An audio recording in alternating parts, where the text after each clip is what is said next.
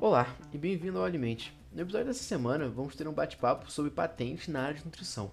O convidado dessa semana vai ser o professor Anderson Teodoro, que também é um pesquisador na área de nutrição e ciência dos alimentos. Ele vai nos contar um pouquinho sobre o que é uma patente, como ela funciona e alguns outros processos que envolvem ela. Essa entrevista vai ser conduzida pela Aline Aguiar e pelo Renato Nunes. Bom, espero que gostem. Hoje o Alimente recebe Anderson Teodoro, meu colega agora de universidade, né? estamos trabalhando juntos, fico muito feliz pela essa parceria, também pelo, por compartilhar a experiência com o podcast, ele tem o Ciência da Nutrição, que é um podcast também de muita qualidade científica da área, né? A gente fica cada vez feliz quando as pessoas divulgam ciência, né? Que é meio a militância que eu estou assumindo agora. Então, bem-vindo, Anderson. Fique à vontade aqui no Alimente. É, olá, Aline. Olá, Renato. Antes de mais nada, eu queria muito agradecer o convite de vocês para a gente conversar um pouquinho sobre ciência, né?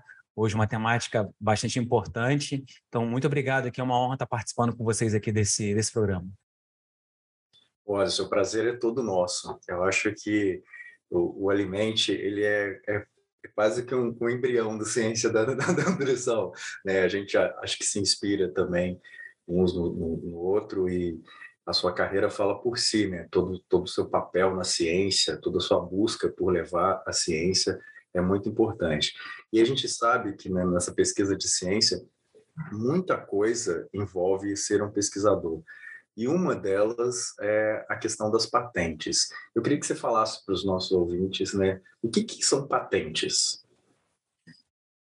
Renato, é, é, eu, eu, sempre quando gosto de que me perguntam qualquer coisa sobre definição, em qualquer área, né? Eu sempre gosto de buscar um pouco a origem da palavra. Eu, acho que ela ajuda muito a gente entender um pouco as definições, da, ainda mais na área da ciência, né? A palavra patente vem do, do latim patere, é, e, é, e, é, engraçado porque patere significa tornar público. E, e, quando a gente fala em tornar público, quando a gente pensa em patente, a gente pensa justamente o contrário, né? Eu, na verdade, vou gerar um, um, um benefício para uma pessoa e não vou tornar público mais a patente. É, a, a, patente, na verdade, é uma definição, definição assim muito simples. Ela é como se fosse um título. Você está dando um título, como se fosse um diploma, né? Para a gente poder entender bem, de uma propriedade temporária sobre o que a gente chama de invenção, né? Ou sobre um modelo de utilidade, que daqui a pouco a gente vai conversar um pouco mais sobre isso. Assim como acontece com, com os diplomas, que alguém outorga, né? É, quando alguém forma, alguém outorga o título de mestre, de mestre, alguém outorga o título de doutor. A patente, então, quem outorga é o Estado. O Estado, na verdade, ela, ele julga a partir de vários critérios e, e outorga pode ser uma pessoa física ou pode ser, inclusive, é, uma pessoa jurídica também, não necessariamente uma empresa só.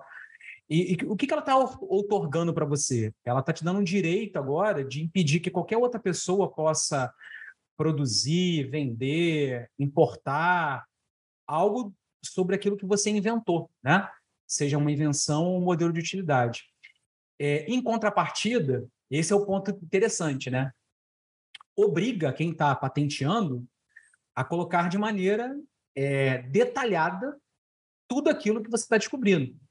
Então, o, o, legal da patente é isso, né? Porque a gente pensa que a patente, na verdade, ela vai. Ah, não, agora tem um segredo de patente. É justamente o contrário.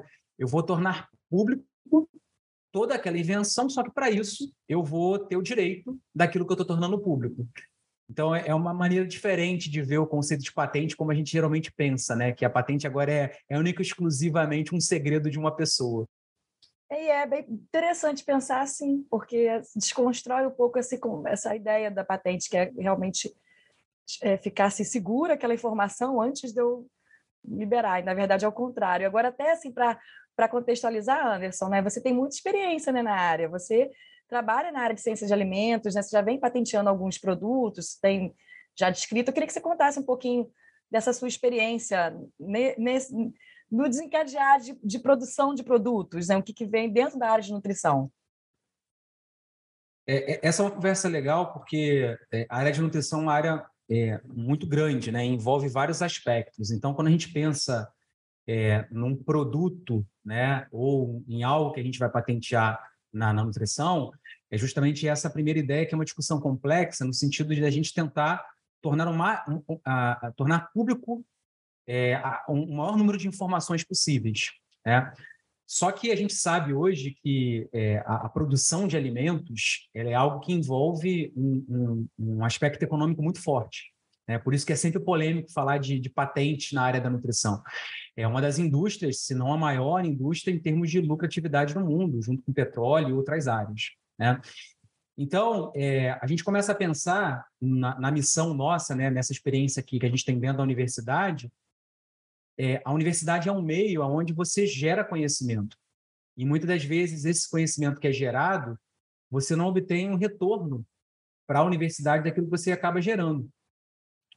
Então, a gente vem tentando, ao longo desse tempo, é, conhecer um pouco mais essa área. Não é uma coisa fácil, né? Até porque a gente daqui a pouco pode discutir isso um pouco melhor. As legislações, principalmente voltadas para o meio acadêmico, são mais novas, que permitem, inclusive, essa, essa inter-relação. E hoje, na área de nutrição, a gente tem é, principalmente o que. Ou, posso falar na área de nutrição, mas também voltado um pouco para a área de alimentos, né? O que tem sido muito patenteado? É a descrição de novos equipamentos voltados para a produção. Então, você uma, forma, uma nova forma de produzir alimento, é, novos processos tecnológicos, né? É, eu, só para citar um caso, por exemplo, tem uma patente de Viçosa que eles é, conseguiram um processo diferente de separação de uma proteína do leite. E eles patentearam esse processo de separação, por exemplo, da proteína do leite, do soro do leite, que é, inclusive, descartado durante a, produção é, tecnológica do leite. E novos ingredientes também, né? É, no sentido de você colocar nas formulações. Isso tem sido, assim, digamos assim, as três principais áreas que a gente tem em termos de patente. Obviamente que também a gente pode ter um pouco dessa interrelação é, a relação entre substâncias e saúde, né, que entra um pouco mais na área farmacológica, mas que a nutrição vem trabalhando também um pouco nisso, né, nessa relação de determinados nutrientes com aplicações em, determinados, é, em determinadas patologias. É muito legal ver tudo isso, né, porque a universidade é um lugar de conhecimento incrível. Muitas vezes a gente acaba não, não percebendo as possibilidades disso, né?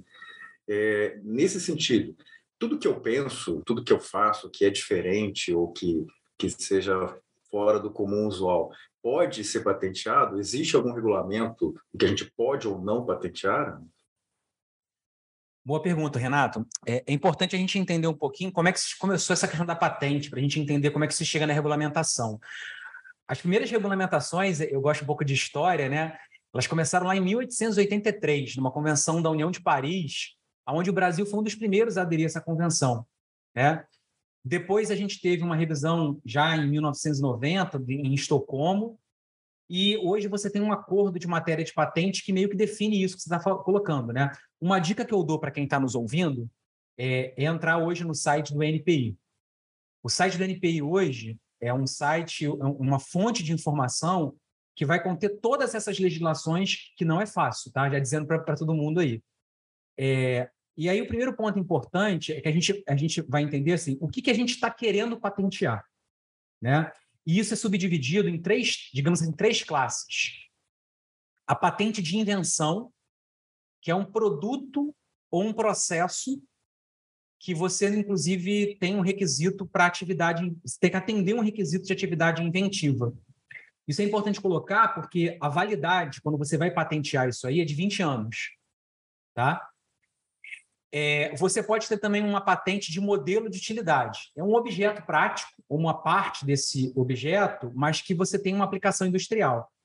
Nesse caso, você pode patentear é, a validade até de 15 anos. Ou você pode é, patentear um certificado de adição de invenção. Nesse caso, você aperfeiçoa ou desenvolve é, algo relacionado a, a objeto de invenção, e aí você ganha um novo certificado. Fora disso, você não pode patentear. Né? Isso é um ponto importante. Então, por exemplo, técnica cirúrgica, obra de arte, música, livro, filme, é, qualquer parte voltada para exame é, de plano de assistência médica, né?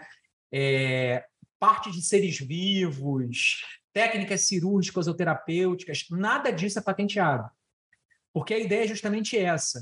é, eu não quero é, aprisionar um conhecimento daquilo que, de certa forma, é, é, é de grande utilidade para a população.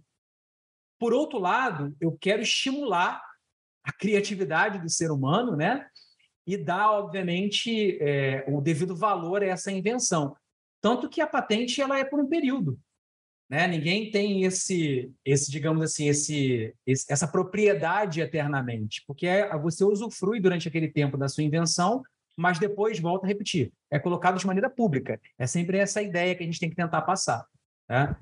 Então, tem outras coisas também que não são patenteadas, regras de jogo, planta de arquitetura, mas na nossa área que a gente está discutindo, né, tem muitas coisas sim que a gente pode patentear. Tá? É um caminho interessante mas sempre pensando nessas duas, nas duas ideias, ou na patente de invenção, um produto ou um processo, ou na patente de modelo de utilidade, ou seja, um objeto de uso prático. Sempre pensar nesses dois aspectos.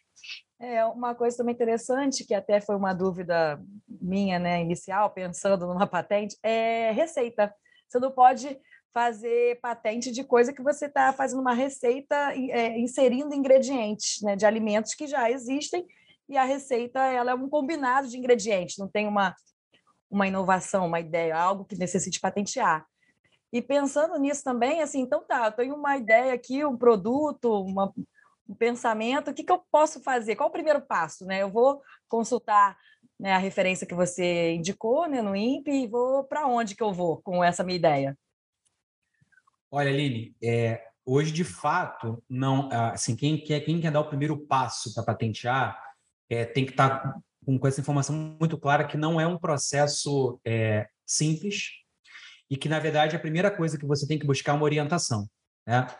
Porque é, a gente até consegue, a gente tem, tem, tem casos, inclusive, de pessoas que conseguiram ler os documentos, é, e hoje o site do NPI facilita muito isso, tá? Isso é importante ressaltar o grande avanço que a NPI teve nessa democratização desse tipo de conhecimento, mas ainda não é um processo simples. Um segundo, uma segunda dica que eu sempre dou, é que as pessoas acabam também, às vezes, não tendo muito é, preocupação com isso, é saber que isso vai ter um custo. Tá? E esse não é um custo, é, num primeiro momento, só para vocês terem uma noção, a gente vai gastar em torno de entre mil a três mil reais. E durante, ao longo do tempo, isso pode chegar de 10 a 30 mil reais dependendo se você tem desconto, com as taxas anuais de renovação. É, geralmente, nos primeiros anos, você tem uma isenção, mas depois, com o tempo, né, se você tem essa guarda da patente por mais tempo, você tem um custo aí presente nisso. Né? E o processo hoje, ele é um processo todo eletrônico. Essa é uma outra vantagem. No site do NPI tem uma plataforma que você entra, e o que, que você, na verdade, vai colocar nessa plataforma? Você vai escrever a sua patente. Esse é o ponto importante. Então, hoje, inclusive, existem escritórios de advocacia especializados em escritas de patente, né? porque uma das grandes, é, um dos grandes gargalos que a gente vê hoje né, é justamente isso. É, a, a, a patente, quando é escrita, ela, na verdade, apresenta algumas falhas e param o processo durante algum tempo. Como você tem, enfim, inúmeros pedidos, isso retarda um pouco esse processo de depósito. Então, você começar bem o processo é fundamental para que você tenha o teu resultado final, que é o, o depósito de patente no teu nome. Tá? Então, essa orientação, a gente sempre fala que é, que é, que é um ponto mais importante. E separar também alguns custos é, com relação a essa escrita da patente. Isso é, é, parece, parece bastante complexo, né? Quando a gente começa a olhar de fora, assim, e tentar perceber. Eu acredito que talvez até por isso seja é, a gente não vê muita coisa, ou não vê muito, muita notícia sobre patente. Mas, assim, na área, na nossa área, assim, no nosso ramo, né, da, da, nutrição, de alimentos, o que mais tem sido patenteado, antes? Assim, a gente tem, tem visto bastante coisa crescendo de produtos no mercado. É, na, nessa área, tem, tem alguma, alguma coisa que tem sido mais patenteada do que outra? Eu acho que a grande busca hoje na área de, de alimentos, o Renato, é voltado para novas tecnologias, tá? novos equipamentos, esse é o primeiro ponto. É, novos ingredientes, né? a gente tem alguns ingredientes aí que, com o tempo, né, a ciência vem mostrando que eles são prejudiciais à saúde e que a gente precisa substituir. Então, você obter esse, esses ingredientes E uma das coisas que tem sido muito patenteadas, né, de novos compostos, é a utilização de resíduos de alimentos. Você fa fazer algumas transformações, principalmente bioquímicas, através de biotecnologia, onde você transforma um determinado nutriente, consegue extrair, e essa transformação gera um determinado ingrediente modificado. Né? A gente, inclusive, tem, tem uns trabalhos lá no nosso programa é, de alimentos e nutrição que tem professores que têm, têm feito isso. Né? É, e a questão da relação com a saúde. Então, é, substâncias que são comprovadas e que você, de certa forma, extrai uma determinada substância, coloca um determinado alimento, você vai patentear justamente a sua ação voltada um pouco para a saúde, como semelhante um pouco ao medicamento, né? Essa é a ideia. Então, esses, digamos que seriam as três áreas mais envolvidas. Interessante. Uma coisa que eu fiquei na dúvida aqui, Anderson, a gente da academia, na universidade, né? A gente tem a questão de publicar essa informação que a gente produz. E aí acaba que você está produzindo, criando um novo composto, um alimento, e aí você não vai poder publicar porque você tem que registrar a patente antes de divulgar a informação. É, você vê esse conflito assim entre os pesquisadores que você acompanha, que trabalha com a, com a com novas tecnologias e alimentos, e aí não sabe se produz a tese, a dissertação, ou se publica para o artigo, ou se vai para a patente. E essa parte seria assim, para a gente entender até assim, qual a sua fala para incentivar a gente da academia, da universidade, a patentear o que a gente cria. Né? Então, eu queria saber assim, o que, que você ouve dentro da, da universidade. É, é, é, é, de fato ali um, um, assunto complexo e a gente tem que voltar um pouco é, para a gente entender isso um pouco melhor, avaliar como é que o Brasil estava em termos de produção científica, né?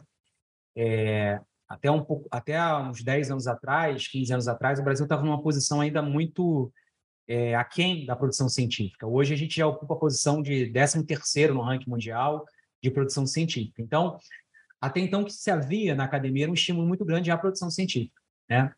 No entanto, nos últimos 10 anos, o que a gente viu que vários outros países que cresceram em termos de desenvolvimento de país apostaram justamente na questão da inovação e da produção de novos produtos, como é o caso da, da China, da Coreia, enfim. É, inclusive, a China passou os Estados Unidos né, nesse, na questão das, das patentes e, e se começou a olhar para o país, para o Brasil né? Onde é que o Brasil se colocava nessa posição? Então, dependendo hoje do ranking que você avalia, né? Você sempre controversa esses rankings, né? Mas tem, tem, tem rankings que colocam o Brasil na, na posição de 25 é, um último dado que eu peguei, é, que eu acho que é bastante, que é bastante interessante, de, de, do Instituto que trabalha inovação no mundo todo, coloca o Brasil na posição de, de 34 Você está falando aí de 13 na produção de conhecimento, mas em 34 em inovação. E aí eu acho que começou, é, a partir dessa conversa, um estímulo maior nas próprias universidades é, que a gente de fato não tinha, né? A gente não tinha nenhuma legislação voltada para isso. Hoje a gente tem, por exemplo, o Marco Legal de Ciência e Tecnologia, que é um marco novo que, de certa forma, estimula a gente a, a fazer associação com, com, é, com o mercado de uma maneira geral, né? Obviamente que a gente tem que tomar todos os cuidados com conflitos de interesses, na questão do público-privado, isso é importante a gente ressaltar, mas a gente precisa colocar o que a gente está produzindo na universidade para a sociedade. E aí não tem jeito, né? O mercado é regulado, de certa forma, um pouco por essa questão das patentes. Então, o que começou a acontecer nas universidades como um todo foi a criação dessas agências de inovação, no sentido de apoiar os pesquisadores. É, de fato, a gente ainda não tem uma, essa cultura enraizada, é, a gente ainda tem, inclusive na própria avaliação dos programas de pós-graduação, é uma avaliação ainda muito enraizada na produção científica, que é natural, né? A universidade produz conhecimento, mas você já começa a ver algumas áreas e a própria ficha de avaliação de, de é, no caso da CAPES e outros que avaliam os programas de pós-graduação, voltando um pouco mais para valorizar mais a questão da patente. Então, acho que vai ser uma tendência nos próximos anos essa questão é, do depósito da patente, mas não só do depósito, né? Isso eu queria deixar claro. Mas que o mais importante, além do depósito, é a questão da garantia da patente e, e, e transferir isso em tecnologia para a sociedade. Que esse é o grande desafio, né? Que aí de fato você inventa algo que vai chegar na ponta. É, isso coloca o país numa, numa posição é, de fato de, de conhecimento de ponta né, que é o que todos os países estão buscando. A gente vê nos Estados Unidos, inclusive, várias indústrias, várias empresas dentro das universidades trabalhando em conjunto. Coisas que, coisa que até um certo tempo atrás a gente poderia causar um estranhamento muito grande, mas que isso vem começando a acontecer de maneira assim cada vez mais intensa. A gente hoje vê no país aqui a UFMG, a Unicamp, a USP, é, são universidades, a própria UFRJ aqui no Rio de Janeiro, ampliando muito seu parque tecnológico. É, e eu acho que esse vai ser um caminho para as universidades no sentido de, de colocar a sua produção de conhecimento para o mercado como um todo. Isso é bastante interessante, assim, e, e, a universidade produz muita coisa, né? E, e às vezes muito dessas patentes também acabam não saindo do papel, não chegando na, na comunidade, mas em contrapartida tem um outro lado, né? Assim, há um tempo atrás, é, se eu não me engano, o presidente Lula quebrou a patente dos antirretrovirais, né? E, e, isso é uma outra questão que você, você colocou, assim, quando, quando você tem uma patente, mas essa patente é de interesse da sociedade ou é uma questão de saúde, né? Isso precisa ser revisto. E aí, quando se quebra uma patente, né, o que, que, que faz? Como é que a gente é, como é que a gente faz quando uma patente, por exemplo, da universidade é quebrada? É, esse é um ponto importante, Renato, das pessoas que estão ouvindo a gente entender assim, o que é a quebra da patente. É, é, é, como se fosse assim: você ganhou um direito através daquele diploma lá que eu falei no início. Então, o que você faz quando você quebra é que você faz uma suspensão temporária daquele direito de exclusividade. Tá? Então, o titular ele passa a não ter mais aquele direito exclusivo. Normalmente, isso acontece é, por dois grandes motivos. Né? Ou quando há um abuso de poder muito grande por parte do proprietário, é, e aí, é, novamente, a patente é para colocar para o público. Se você começa a colocar preços abusivos que não vão atender o mercado, de certa forma, isso acaba acontecendo. Ou, em outros casos, quando você tem uma necessidade do mercado de atender uma produção maior que aquele quem tem a exclusividade, por algum caso, como você citou aí de saúde pública, né? E aí, nesse caso, você acaba quebrando. É, é, essa resposta talvez seja a resposta de um milhão de dólares, porque o que se faz com a quebra são processos judiciais que se arrastam por longos e longos tempos, né? É, na universidade, a gente tem a procuradoria, normalmente, que é quem é, protege a gente. Eu já, já, já tive, inclusive, alguns casos é, na universidade onde eu trabalhei, que a gente teve que recorrer lá à procuradoria para poder, enfim, ganhar uma orientação de como fazer. Mas o, o fato é, como a universidade ainda não faz é, parte desse mercado, digamos assim, entre aspas, de, de, de, produção de patente, a gente ainda é muito fragilizado judicialmente, esse é o ponto. A gente precisa de muito arcabouço jurídico para colocar. Por isso que cada vez mais, acho que as agências de inovação elas estão crescendo nesse ponto. Né? Além da questão de orientação para a comunidade acadêmica, acho que um outro ponto importante em qualquer agência de inovação na universidade é uma boa orientação jurídica. É, porque, querendo ou não, esses processos são processos jurídicos, né, de escrita de patente, de defesa de, de direito, que envolve legislações. E aí não tem jeito, a gente precisa de uma, uma boa assessoria para poder se proteger um pouco mais. E essa relação assim é, da indústria com a universidade, né? Eu percebo, eu vim de Minas, né? Eu sou de Niterói, mas fiquei um bom tempo em Minas. E dentro do, da agência de fomento da, de Minas, da FAPEMIG, eu não via tanto incentivo quanto eu vejo no Rio de Janeiro, talvez da FAPESP também em São Paulo. Então, acho que cada estado tem uma característica de tentar integrar as indústrias à universidade. Pode ser um movimento que vá crescendo nacionalmente, né? Mas a gente vê assim nos, nos grandes centros, né, Rio, São Paulo, talvez uma entrada importante da indústria na universidade. E aí, assim, você que vivencia no Rio, né, desde a da Unirio, agora na UF, essa parceria da, da indústria com a universidade, como você vê, e aí na construção da patente. Né? Então, a universidade, quando você produz um produto, você fica vinculado esse produto, a sua patente, à universidade, a indústria vem e te oferece. Como que funciona essa questão assim da, da, da comercialização do seu produto, caso ele venha a ser comercializado, que a intenção é essa, né? A gente está patenteando um produto para virar aí algo que seja utilizável né, pelo, pelo, pela sociedade. Aí eu queria entender essa, essa entrelinha assim, da indústria com a academia, com a universidade. É, só pegando um gancho anterior, Aline, é, a gente, a gente começa a observar, pelo menos aqui no Rio de Janeiro, o caso da FAPERJ, um estímulo muito grande agora a esses tipos de projetos. É, de fato, a gente já vinha vendo isso com maior, é, há anos anteriores, com maior intensidade em outros estados, mas a FAPERJ agora tem lançado muitos editais numa característica do próprio Rio de Janeiro, principalmente com micro e pequenas empresas. Então, são muitos editais, nesses últimos dois, três anos, assim, com a quantidade exorbitante de editais que eles lançaram. E eu acho que essa vai ser uma tendência agora, é, não só no Rio de Janeiro, mas o próprio CNPq, que, que, que é, financia a pesquisa, também está colocando desse ponto. Tá? É, então, eu, eu, acho que esse é um caminho. Nessa relação indústria-universidade, acho que o primeiro ponto é, é, o tipo de, de acordo que você vai fazer. Né? A gente internamente na universidade tem algumas formas de fazer esses acordos, através de convênios, acordos de cooperação, e, e, e normalmente essa regra do jogo ela é colocada nesse primeiro documento. Por isso que eu falo que é, é o, o, grande, o grande X da questão para evitar qualquer tipo de problema é a conversa inicial, o acordo de cooperação e o convênio que você faz. Porque lá, normalmente, fica definido todos, todas essas, essas, essas questões que vão acontecer lá na frente. Em alguns casos que eu já vivenciei, é, normalmente você coloca lá uma cláusula que as discussões de percentuais e tudo mais, elas ficarão para depois, mas assim, a universidade não tem um objetivo, a universidade é pública, ela não tem um objetivo de dar lucro também um pouco nesse caso, né? A ideia é justamente que você tenha recursos é, para que você continue suas pesquisas e é uma forma talvez até de financiamento, né? É, algumas empresas têm justamente financiado é, o que, de certa forma, você está produzindo. Então, assim, são os mais diferentes modelos que você acaba tendo. Um outro exemplo também que você tem, às vezes, em cooperação, é o pagamento de bolsas voltadas para alunos, voltados para pesquisas. Então, assim, as maneiras de se fazer isso são as mais diversas possíveis. É, agora, óbvio que, normalmente, isso a gente fica muito bem respaldado, com o marco legal hoje de ciência e tecnologia ficou mais fácil.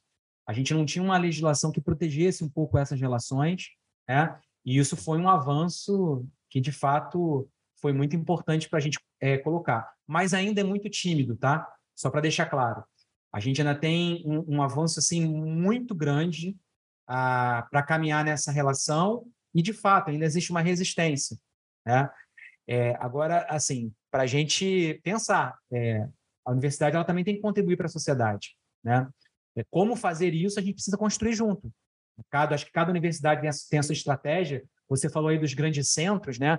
Mas, assim, a Universidade da Paraíba, a Universidade Federal do Rio Grande do Norte, são duas universidades, por exemplo, que têm uma, um potencial enorme. A Universidade de Pernambuco, eu me lembro quando a gente foi começar é, a, a parte de inovação lá no Rio, foi uma das universidades que a gente é, procurou trabalhar junto para conhecer o trabalho deles lá e eles estavam muito avançados.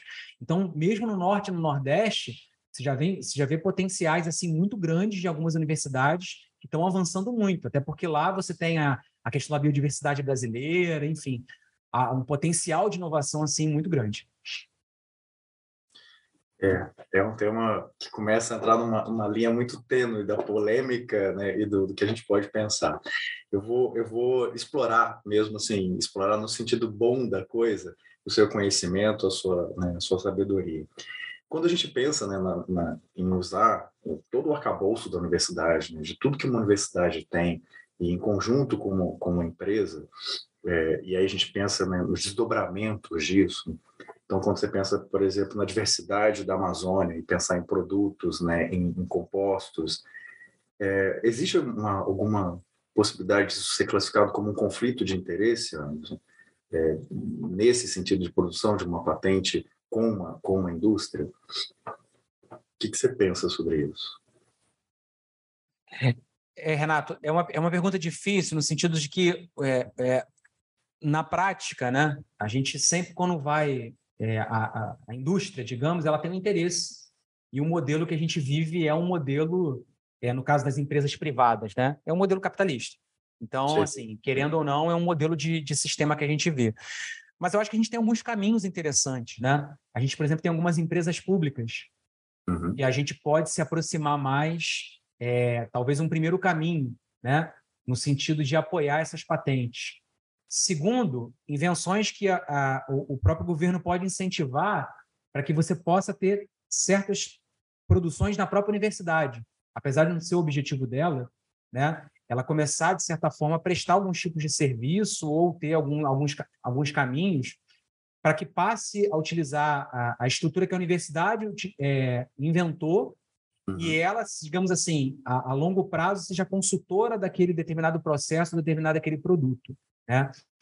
É, é, como você falou, uma linha muito tênue, né? E muito difícil da gente, às vezes, avaliar. Agora, eu acho que o que a gente não pode perder de vista né, é, é a questão da questão pública.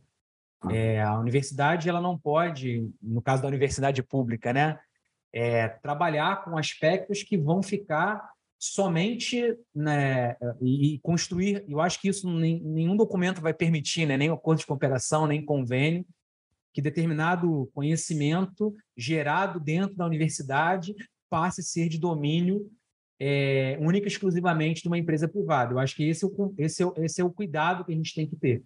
Né? Uhum.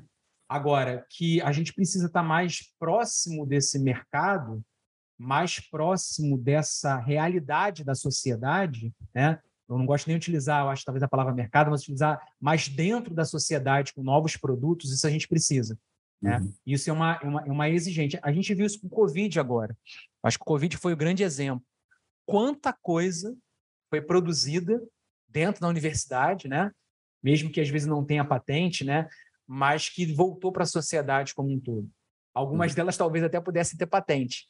Né? A gente teve, na verdade, é, vários ajustes, mas é um desafio, é uma linha muito tênue que eu acho que com o tempo também, Renato, a partir do momento que é, isso fosse aprimorando, é, cada universidade, inclusive, já tem construindo alguns regulamentos internos. E aí não vai ter regra. O que vai valer para uma pode valer para outra, porque cada universidade também acaba tendo a sua característica própria, né? digamos assim. É, alguns com mais áreas mais fortes, outras com menos fortes. Então, cada um vai construindo a sua identidade relacionada ao assunto também. É, eu, te, eu, quis te perguntar isso até para o nosso ouvinte entender né, que o quanto complexo é isso. Né? Eu venho de uma realidade diferente que é Viçosa. Né? A Universidade Federal de Viçosa tem na tecnologia de alimentos exemplos clássicos disso. Né? Tem um doce de leite famoso que foi produzido na universidade, que deu uma contribuição para a universidade, mas que hoje tem uma produção industrial. Tem um suco de fruta também que foi desenvolvido lá e, né, e que gerou né, no mercado uma grande contribuição. E a contribuição para a universidade foi exatamente né, a, a pesquisa e desenvolvimento do produto e a geração de bolsas, de teses, de, de, de, de doutorado, de, uh, de, um monte de trabalhos publicados. Né? E essa foi a contrapartida. E é muito interessante isso.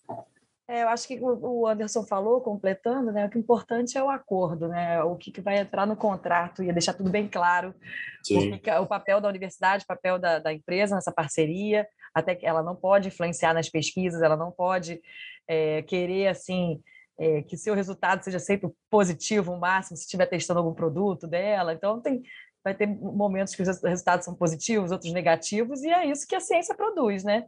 Então, tem que deixar bem claro: ó, você está aqui, mas a sua participação né, também incentivar, eu acho que é bem-vinda, às vezes, o auxílio para a gente continuar produzindo ciência, né, incentivar alunos a participarem da ciência com bolsa. Eu até, o Anderson falando, eu lembrei de uma bolsa que eu tive de banco. Não era bolsa de CNPq, não era bolsa né, de CAPES, nem da universidade, era do banco, que estava dentro da universidade. Aí eu falei, nossa, eu tive essa bolsa nessa época, agora que eu associei que o banco estava ali dentro da universidade e deu um apoio aqui científico para mim, na minha iniciação científica, que foi muito importante. Então, isso já vem de bastante tempo, né? E a, a tendência é só aumentar. E aí, assim, Anderson, acho que a, a, é um ciclo, né? Acho que quanto mais produz a universidade, as faculdades também dentro da universidade têm características, né? Acho que no que a gente está falando aqui muito, a faculdade de farmácia tem uma produção bem intensa de tanto de medicamento quanto de cosméticos, né? A faculdade de nutrição, a nossa nosso espaço. Tem faculdades que têm uma característica de, de mais assistencialista, outras mais de pesquisa. E acho que a gente vai encontrando nosso caminho. E assim, você você acredita nessa nesse incentivo da criatividade, quanto mais a gente produz, mais a gente vai querer produzir mais e isso vai rodando mais conhecimento, mais ciência? Eu acho que é um pouco isso também, a questão da patente, você tocou num ponto que é justamente o estímulo à invenção, né? É, o ser humano, de certa forma, ele ser recompensado de alguma maneira porque ele teve uma ideia genial, né? E colocou uma ideia para a sociedade como um todo. E para a gente ver como é que isso, como é que isso é perigoso se a gente não tomar cuidado, é, o NPI hoje ele coloca esses dados né, de, de registro de patente bem, bem público. É, em 2021, é, a gente teve quase 27 mil é, solicitações de patente. Somente 19% foi de cidadãos brasileiros. Agora, em 2022, Nossa. o último dado que eu estou pegando, né? Estão falando em um percentual também de 17%, 18%. O restante é tudo de fora. Então, assim, os Estados Unidos têm uma liderança muito grande com o registro de patente aqui no território nacional. Então, ou a gente toma cuidado, ou daqui a pouco a gente está tá sendo invadido, querendo ou não, além da questão da, da importância acadêmica, é uma questão também de soberania nacional. Né? A gente é, ter recursos de não ficar pagando esses, esses royalties, digamos assim, para outros países. E aí, assim, eu acho que é um estímulo. A gente tem que estimular. Né? É, o NPI, inclusive, durante a pandemia, baixou as taxas para tentar estimular essa questão da patente, mas ainda é um desafio. Né? Como, como o Renato colocou, é um processo ainda complexo, mas eu acho que a gente tem que perder um pouco medo disso. Eu acho que esse é um, talvez um recado que eu deixaria para a gente não perder medo, não ter medo disso. A gente vai começar a olhar como algo que é possível fazer, né? Assim como a gente aprendeu a, a, escrever artigo científico, assim como a gente aprendeu o, o, manual da BNT, a gente pode aprender como é que funciona. Assim como aprendemos, né, Anderson, a fazer podcast, é, estamos, estamos nós. a pandemia. É a gente não pode ter medo. Parece que quando a gente fala em patente, olha, meu Deus, né? É sempre uma coisa muito difícil, mas não, acho que a gente tem que encarar. Acho que é um novo conhecimento que a gente vai ter que encarar daqui para frente para estimular a inovação e a invenção. E eu acho que com isso todo mundo ganha. Né? Então, não só os professores, a universidade, a sociedade, que eu acho que é o mais importante. A sociedade vai estar ganhando com essas invenções. Com certeza, Anderson. É muito bom, sabe, ter é, no, Alimente pessoas que podem ajudar as outras pessoas que nos ouvem a ficar mais, mais atentas né, e conhecer um pouco mais. Né? Eu queria muito te agradecer em nome do, né, da equipe do Alimente é, e fazer as honras da casa e dizer que a sua contribuição ela ela, ela é histórica, né? É, é porque é uma, uma recontribuição. Né? Nós fomos lá na Nutrição e Ciências, uh, convite de vocês, e agora você vindo aqui é de uma satisfação muito grande, né? Saber que é, que é isso, né? Que ciência é isso. Ciência também é parceria, ciência também é troca de conhecimento e, e, e desenvolvimento de coisas que levam para a população, para a sociedade, mais conhecimento, mais luz no final do túnel. Né? Então, eu queria deixar aqui registrado o nosso agradecimento e passar a palavra para a Aline para ela fazer as honras da casa. Ah, eu também agradeço muito ver o Anderson aqui com a gente, né, conversando, esse bate-papo que foi bem bem importante, né, com muitas informações assim que fazem a gente pensar, né, por que, que eu não tenho uma patente ainda? Estou comendo mosca, vou produzir alguma coisa. Mas eu, eu acho assim, Anderson, que é muito legal a gente mudar o, o nossa, nossa posição, né? Você fica também no Ciência da Nutrição entrevistando as pessoas e agora você está sendo entrevistado né, aqui na, na Alimente. E assim, é, é, é, é, interessante essa mudança né, de, de posição. Eu e Renato vivenciamos com você antes lá no Ciência da Nutrição. Então, só tenho a agradecer a sua disponibilidade, né, a parceria de trabalho. Acho que a gente tem muito a crescer, né, trazendo para a universidade Federal Fluminense, né, e para o Brasil, novidades, né, e a gente vai tentando construir, não parando nunca. Obrigada. Bem, eu queria, queria agradecer novamente, tanto você, Renato, como a Aline, pelo convite. É, essa troca, eu acho que o caminho hoje da ciência é isso. A gente não trabalha hoje sem, sem equipe, a gente não trabalha hoje sem, sem um grupo muito grande, né? É, de fato, a, a gente é, eu acho que essa questão de participar do podcast aqui me, me, reaviva lá no início, quando a gente começou Ciência da Nutrição, justamente por conta disso, né? A vontade de estar do outro lado, que, que, é, que é legal também. Eu, assim, eu, eu, eu vendo vocês falarem, falarem comigo agora, assim, quanto a gente aprende junto, né, durante o podcast. Para mim tem sido, eu costumo brincar lá que no, no podcast Ciência da Nutrição tem sido uma hora que eu tenho tirado para fazer minhas revisões bibliográficas de temas gerais.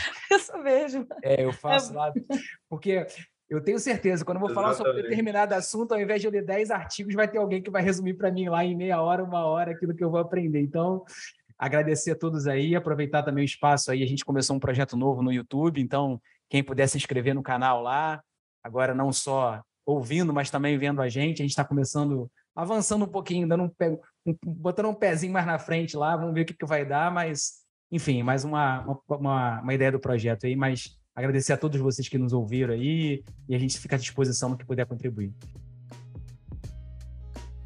O episódio se encerra por aqui e espero que tenham gostado. O roteiro foi elaborado por Poliana Martins, a arte foi feita pela Ana Fontinelli e a edição por João Antônio. Muito obrigado a todos, não esqueçam de seguir nas redes sociais e acompanhar o podcast do Alimente nos próximos episódios. Muito obrigado e fiquem bem.